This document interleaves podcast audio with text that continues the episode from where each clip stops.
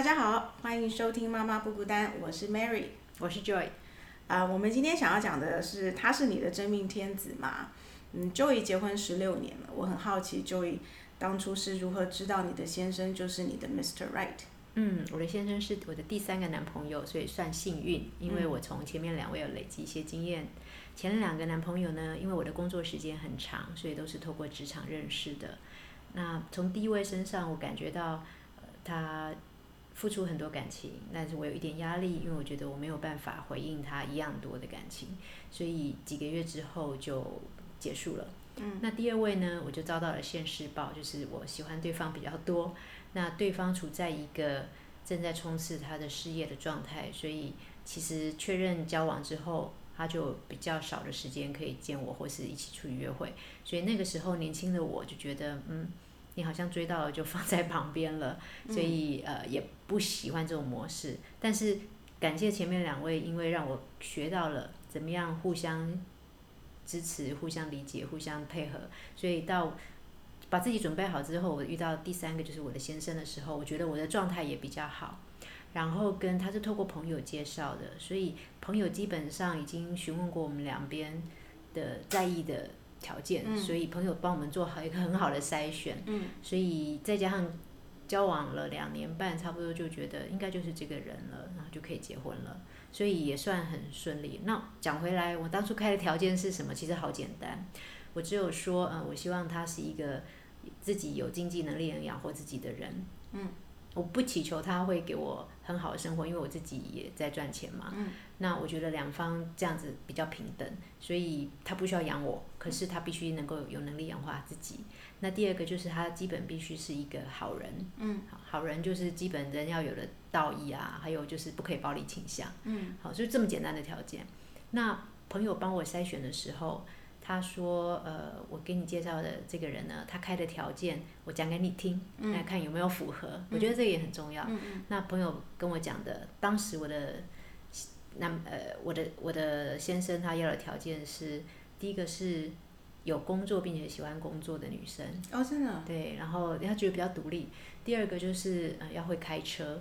嗯。然后呃，第三个就是自己能够活得很好。”不需要他很很多的注意或 attention 或者照顾，对，就是，所以听完我觉得，哎，我有把握我是可以符合的，所以后来我们就见面，然后相处了两年半以后，包其中包括一年我是在外面外派的，嗯，对，是远距离的，但是后来还是结婚到现在十六年，我觉得没有后悔。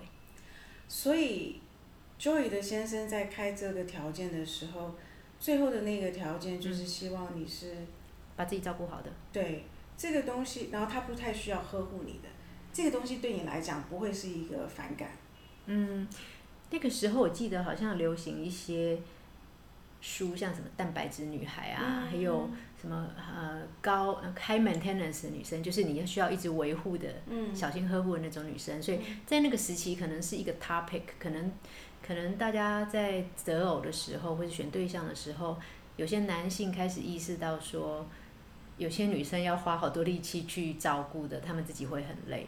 那我先生因为他自己工作很忙，所以他可能那个时候有特别强调这一点。我不知道，也许我猜，是不是他从前任上面感觉到这是个很大的议题？有可能，对，有可能他是一个比较不太会去呵护女孩子的那样的个性，所以他开了这样的条件。嗯，我我其实。蛮想问 Joy 的，就是说这样子听下来，Joy 在大学时代是没有交男朋友的。诶，其实后面我才发现有人跟我告白，就是我没有感觉，或者是他说我曾经喜欢过你，我就哦原来是这样，我自己开窍太慢了。所以你大学的时候也没有喜欢过任何人？有啊，有暗恋学长啊。哦。暗恋嘛，我不敢讲。对。OK。对，那 Mary 呢？你是怎么找到你先生的？嗯。我其实从十六岁开始就有男朋友。哇，你练习很多。也不是，我就每一段关系大概三年嘛，就是这个。所以我觉得，我其实，我现在我大女儿其实是呃开始要进入大二的阶段。我从她高中要快大学的时候，我其实就很鼓励她交男朋友。我一直觉得，交男朋友这种东西，跟我们在学习一个技能有很。相似的关系，就是说，你还是需要练习的，你必须要练习怎么跟另外另外啊，不管是异性或同性，但是就是说，你跟对方要怎么样去谈恋爱，你从谈恋爱的过程中，你学会怎么样去跟对方配合，你做人不是只有完全以自己为重，你可能要跟另外一个人相处，你必须要知道对方喜欢什么，不喜欢什么，那这个东西要慢慢练习的。所以，比如说像我第一个男朋友三年，第二个男朋友三年，然后再来我认识了我先生，就基本上跟你是一样的情况，你也是三任，只不过说你的时间可能比较集中，那我是比较拉长。嗯，那我觉得这样子的认识过程，到最后你会比较清楚知道说，哪一个样式的模式的婚姻或是呃相处的关系是你喜欢的，是你想要的，所以这这是我的部分。那我那你怎么确定你先生就是 Mr. Right 呢？我怎么确定他就是我 Mr. Right？我我觉得跟你很像，就是第一个第一个关系，第一段关系，我有发现就是他喜欢我多过于我喜欢他，但是他的那个喜欢会让我觉得他太没有自己的主张，那我不太喜欢没有主张的男生。那到了第二段的关系啊是相反的，就是他非常非常的强势，那我相对的就变得比较弱势，我又觉得这样子的关系。可以三年，但是要一辈子，我觉得我好像做不到。嗯。我必须隐藏我自己的个性，这个太累了。所以呃，等到认识到我先生的时候，我忽然发现我跟他呃有一点点在呃就是关系上我们是平等的，所以那个相处起来是舒服的。他基本上当然他比我大五岁，所以他呃在年龄上他我觉得他可以比较呵护我，他可以比较让我，但是呃又不至于说呃爱我爱到他没有他自己的意见。所以我们两个基本上是属于比较平等的状态，我喜欢这样子的状态。那更主要是因为我很，我其实跟我每一段男朋友，我都会很在意对方的家庭。我一直觉得原生家庭其实是，呃，一个，一个很大的。你要了解这个人，你必须从他的原生家庭去看。嗯。你可以看得出来他是在什么样的环境下长大的，是一个有爱的家庭下长大，或者是一个呃都是处处吵闹的环境下长大。然后是的价值观，你也可以从这边观察到，比如说呃在吃的方面啊，在用的方面啊，呃在生活的方面。那呃，所以我我这样子观察下来之后，我觉得我先生的呃父母亲是我非常喜欢的长辈。呃，我我公公是一个。呃，非常疼爱太太，然后他是一个南部人，但是他是少数，我觉得他是觉得厨房是男生可以进去帮忙的。然后我们家我婆家如果在拜拜的时候，那种那种要杀鸡或者是要呃切鸡的那个动作，就是比较属于要费比较大力气的，都是我公公做的。嗯。那我我喜欢这样子，我喜欢，我很喜欢我公公，我公公是一个非常正直的人。所以，与其说我选我先生，应该是说我其实是选我公婆。嗯。然后他们的互动是我喜欢的。哎，这点我附议你。其实，在交往的初期，如果觉得这个男孩子还不错，嗯，应该把握机会，尽快的见到他的家人、他的好朋友，因为从他的这个圈圈里面，我们可以更全面的去认识这个这个对象。没错，对。所以我我是因为这样子吧，呃，本身我跟我先生合得来，嗯，然后我也看到我公婆是我喜欢的，呃，夫妻相处模式，嗯，所以我就选了他。嗯，那你在跟先生结婚之前有没有过意见不合的经验？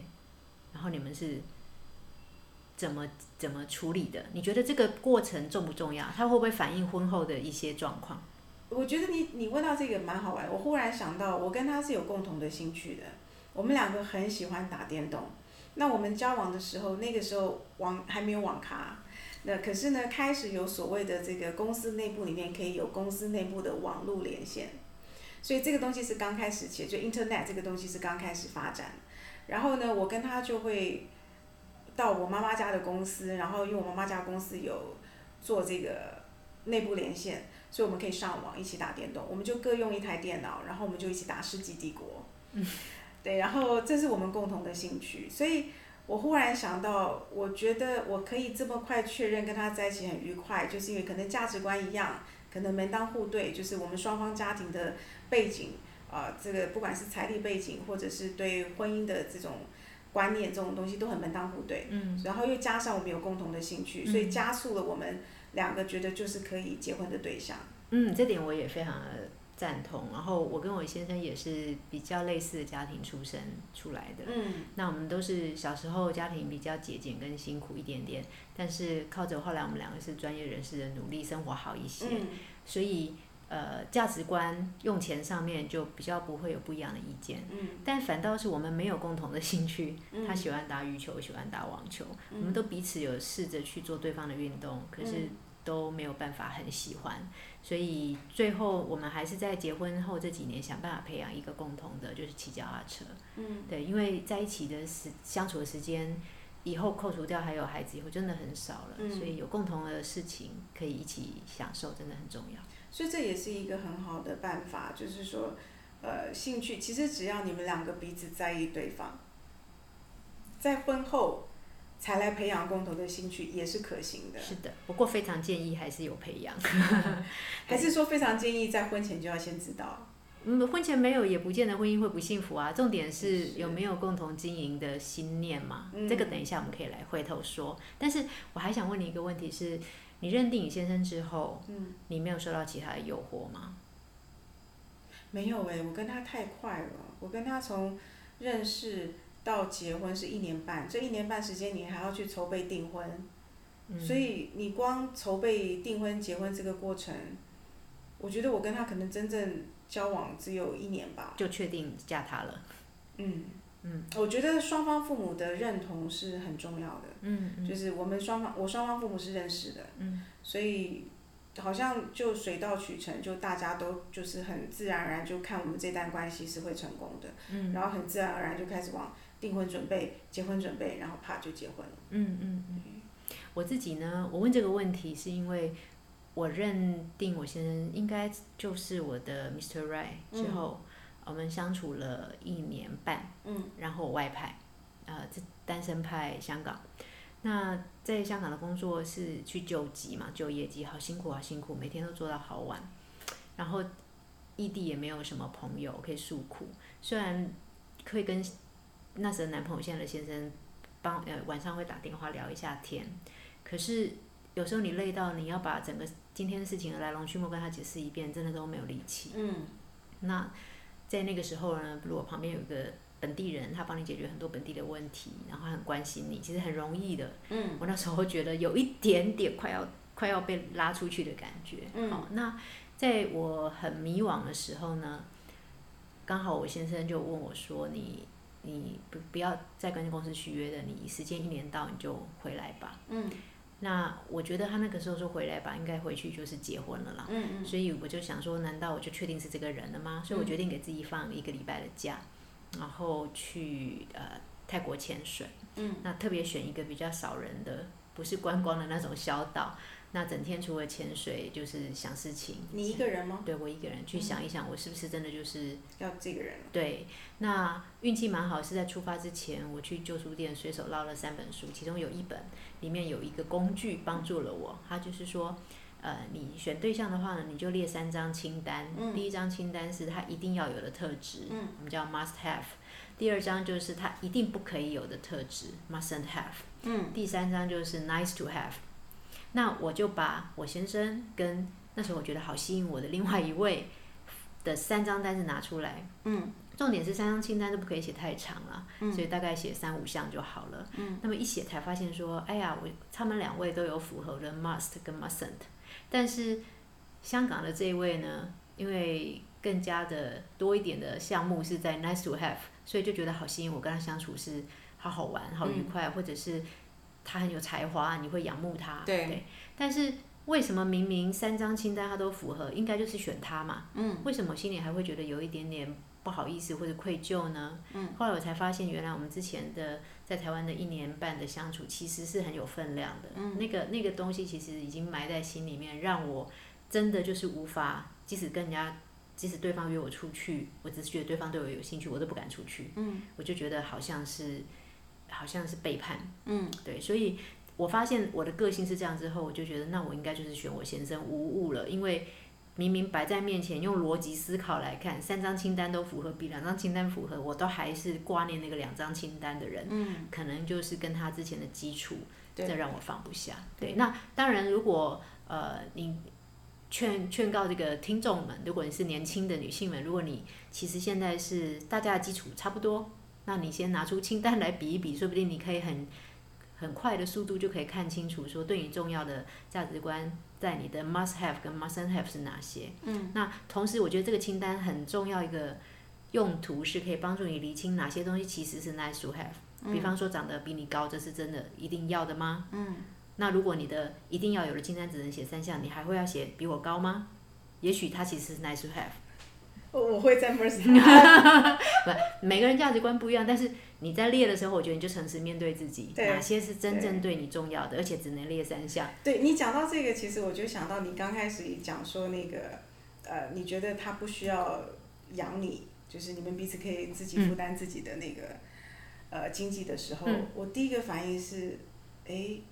我我我其实是需要，我需要对方负责比较大部分的经济，家庭经济。嗯嗯。我希望他负担多一点。这没有对错啊，看我们个人价值观嘛。所以就是 must have 这个单子，其实真的是以你自己真心想要的是什么来做这三张单子。对。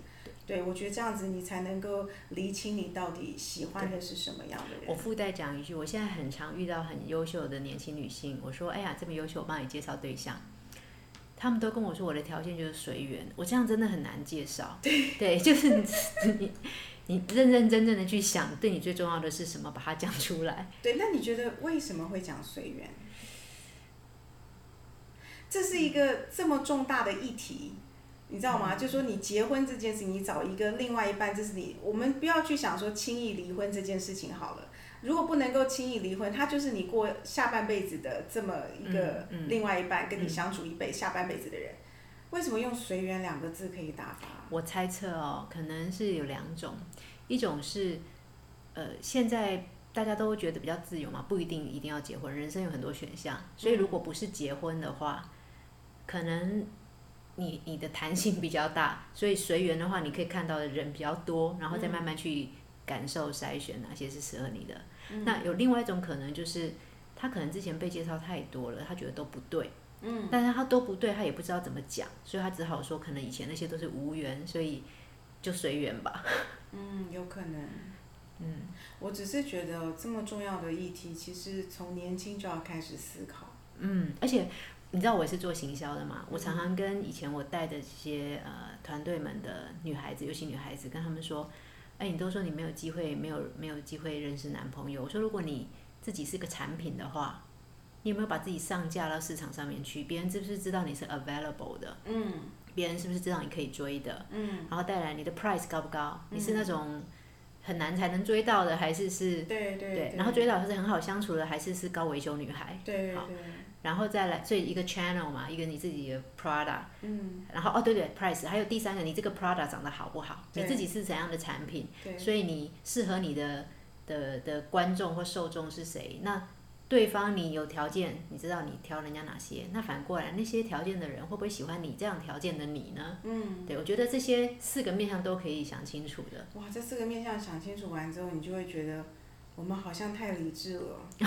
对，对不对？谈恋爱好像也是要有一种是能够单纯，就是因为我喜欢上这个人，我们频率对了，我就爱上了。不过我觉得现在年轻女性有时候可能呃工作，因为现在竞争也比较激烈，说实在，所以大家工作要好努力，工作好努力之后，真的有一些人就错过了去认识朋友的时间，嗯，对吗？那就是说，在重点时期，如果你是希望有走入婚姻的。呃，我刚刚讲的那个，你是不是要让市场知道你可以追？然后你自己是怎样子的产品？你希望吸引怎么样的人？嗯，你好不好相处？啊，这些我觉得，我觉得真的是在那个时期必须要发出声音，告诉你周遭的朋友，嗯，就是请请帮我介绍，对，我条件大概是这样这样，那三张 list 想一想，对对对，然后我自己大概是怎么样的人，所以别人帮你介绍的时候可以讲出你的优点。嗯嗯嗯，说起来有点。太有计划性了，可是我也看过很多人，就是因为随缘随缘随缘，到最后他说，其实我还是希望有婚姻的，可是就错过了时间。嗯。然后好像你错过了某几个 critical 的时间，身为女性就比较难。对。再回到那个市场上面。没错。嗯。但是就算不要讲结婚市场好了，我觉得我们讲人生伴侣，嗯，不结婚的人，他还是需要人生伴侣的。我还我还是觉得一个人，你假设从三十岁开始，你就要一个人到你假设平均寿命八十岁好了，所以这五十年你还是需要办吧。嗯，不过我的朋友有两种，我看到的有不用结婚，但是是长期的伴侣认定的，但他们只是不想婚姻。对。但也有一些是他真的觉得不一定要一长段，就是人生当中有好几段也蛮不错的。哦。对，我觉得这是个人的选择啊。嗯。但是不管那一段打算是多长，我觉得。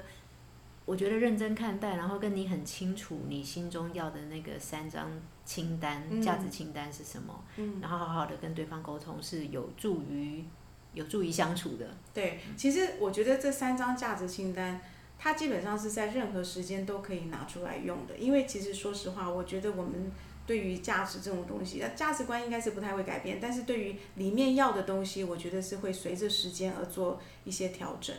嗯，我的 must have 没有太大的改变啦，就是说我希望嫁的是本质是个好人啦，然后他有经济能力啦。对。但是，嗯，我的 nice to have 倒是会变。比方说年轻的时候，我觉得身高一百八，高帅是重要的啊，然后或者是旅行很多见闻广博这是重要的。对。但是在年纪大一点之后呢，我可能觉得不不，这些不是我最想，这些不是不是那么重要。嗯。可是可能能够。帮助我在逆境中能够讨论，或是只是让我会心一笑，让我觉得轻松一点，这是更好的 quality。所以这的确是会随着年纪改变的。嗯，这不错哎，这你觉得这个清单是不是也可以用在找工作啊？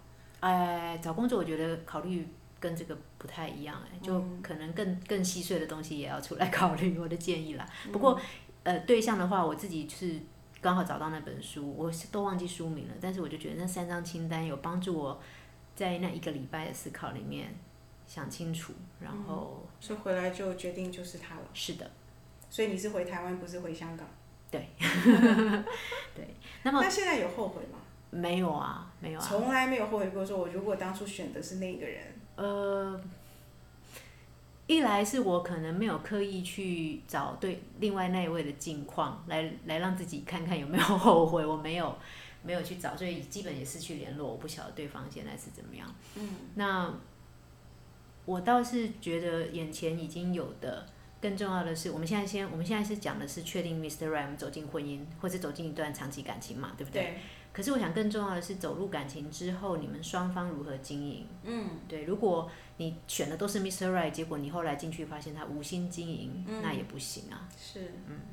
所以后面的彼此想让这段关系或者是婚姻能够持续下去的这种心态，如果两个人共同都有这种想支持下去的心态，就会就会走得蛮顺的。嗯。所以应该是说，呃，如果我们用这三张清单，然后找到呃适合自己的人。然后一起迈入婚姻，基本上就等于我们的起始点是已经在六十分了。对。然后剩下的就是开始看我们双方有没有意思经营，跟双方经营的程度到什么程度，这分数可以往上加或往下减。嗯。我我这么认为。对。但呃，Mary，我想问你的是，婚姻的面相里面哈，或者一段长期的感情里面，有一个面向。我觉得蛮重要，可是大家比较少讨论或练习或思考，就是性方面的。嗯，你觉得性在婚姻里面的角色重要吗？非常重要。那我们怎么样可以经营？用经营比较难听啦，就是你知道。嗯，没有，我们之前有讨论过。我觉得，呃，对于某一些男孩子来讲的话，他们可能觉得性对他们来讲是非常重要的一件事情。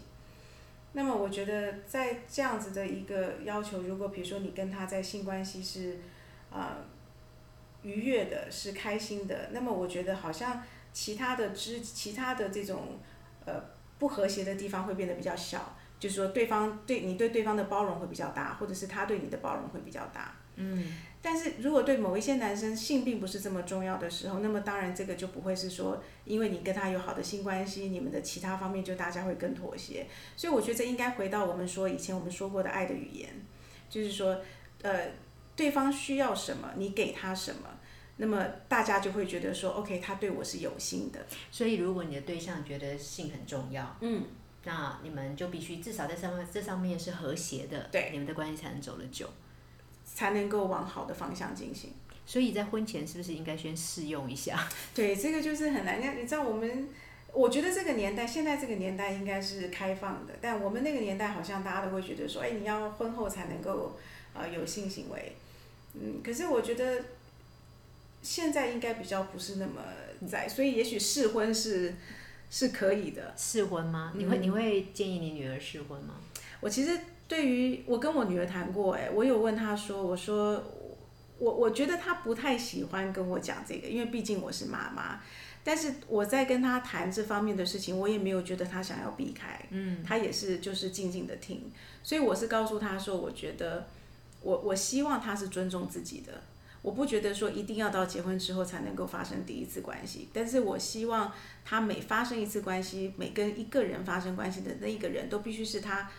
觉得说这个人是他现在目前最爱的那个人，而且他是愿意跟他发生这个关系，然后是从从这样的一个性关系里面去体现他们的爱，还有从这里面去感受到对方对你有没有尊重，嗯，有没有呃有没有感受到你的感受，对，或是有没有尊重你，对。对，或者是有没有想办法要取悦你，至少就是他觉得你是重要的，对。对。对，所以这个蛮重要。那那至于你说。婚后，我觉得这个应该已经不是我们不一样的思考逻辑了，跟我们那个年代。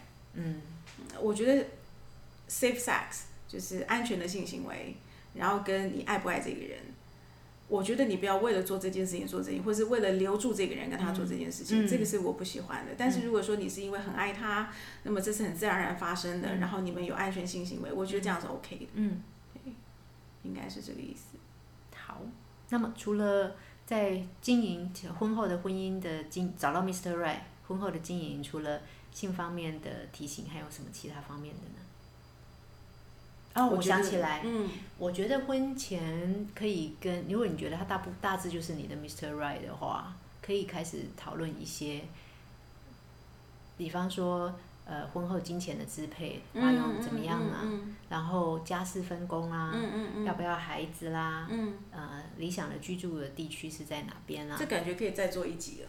对，我觉得这些也好重要。嗯，很重要。对。但是你刚才就讲说你不需要他负担你的经济。对，但是家用是一起出吗？怎么样出呢？对对对对。按收入比例吗？这这这可以谈。那这个你婚前有谈吗？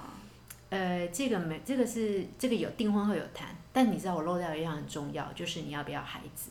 我假设他要，因为他看起来就好爸爸型，就他跟我说他不要，哎，对对。不过这个要下一集再讲吧。下一集再讲，对。不过应该是他要告诉你说，他其实并不想要小孩，因为结婚然后有小孩是一个很正常的路，对不对？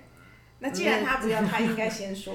对他没有先说，然后我也没问。不过 不过他只是说他不想要，但是当你很想要的时候。他也没有拒绝啊，所以你们现在有两个快乐的儿子。我有我有花了很长的时间，有一些功夫，而且我不是说服，我还收集很多很多其他人的感言。对，这下一集再讲吧。好，OK。所以，嗯，就是这就是我们两个怎么认定这是我们的真命天子。然后你也十六年了，我也二十年了，是，看来应该还可以有接下来的二十年这样。对，希望可以持续快乐下去。对，但是呃，我们希望我们的经验还有呃一些小小的思呃思考的面向，能够提供听众朋友们做一个做一个考虑。嗯，这三个清单的这个方法。对，而且这个是你你会影响你后面接下来好几十年的快乐跟不快乐的人嘛，所以当然要好好选喽。没错。谢谢大家收听我们妈妈不孤单，我们下次再见喽，拜拜，拜拜。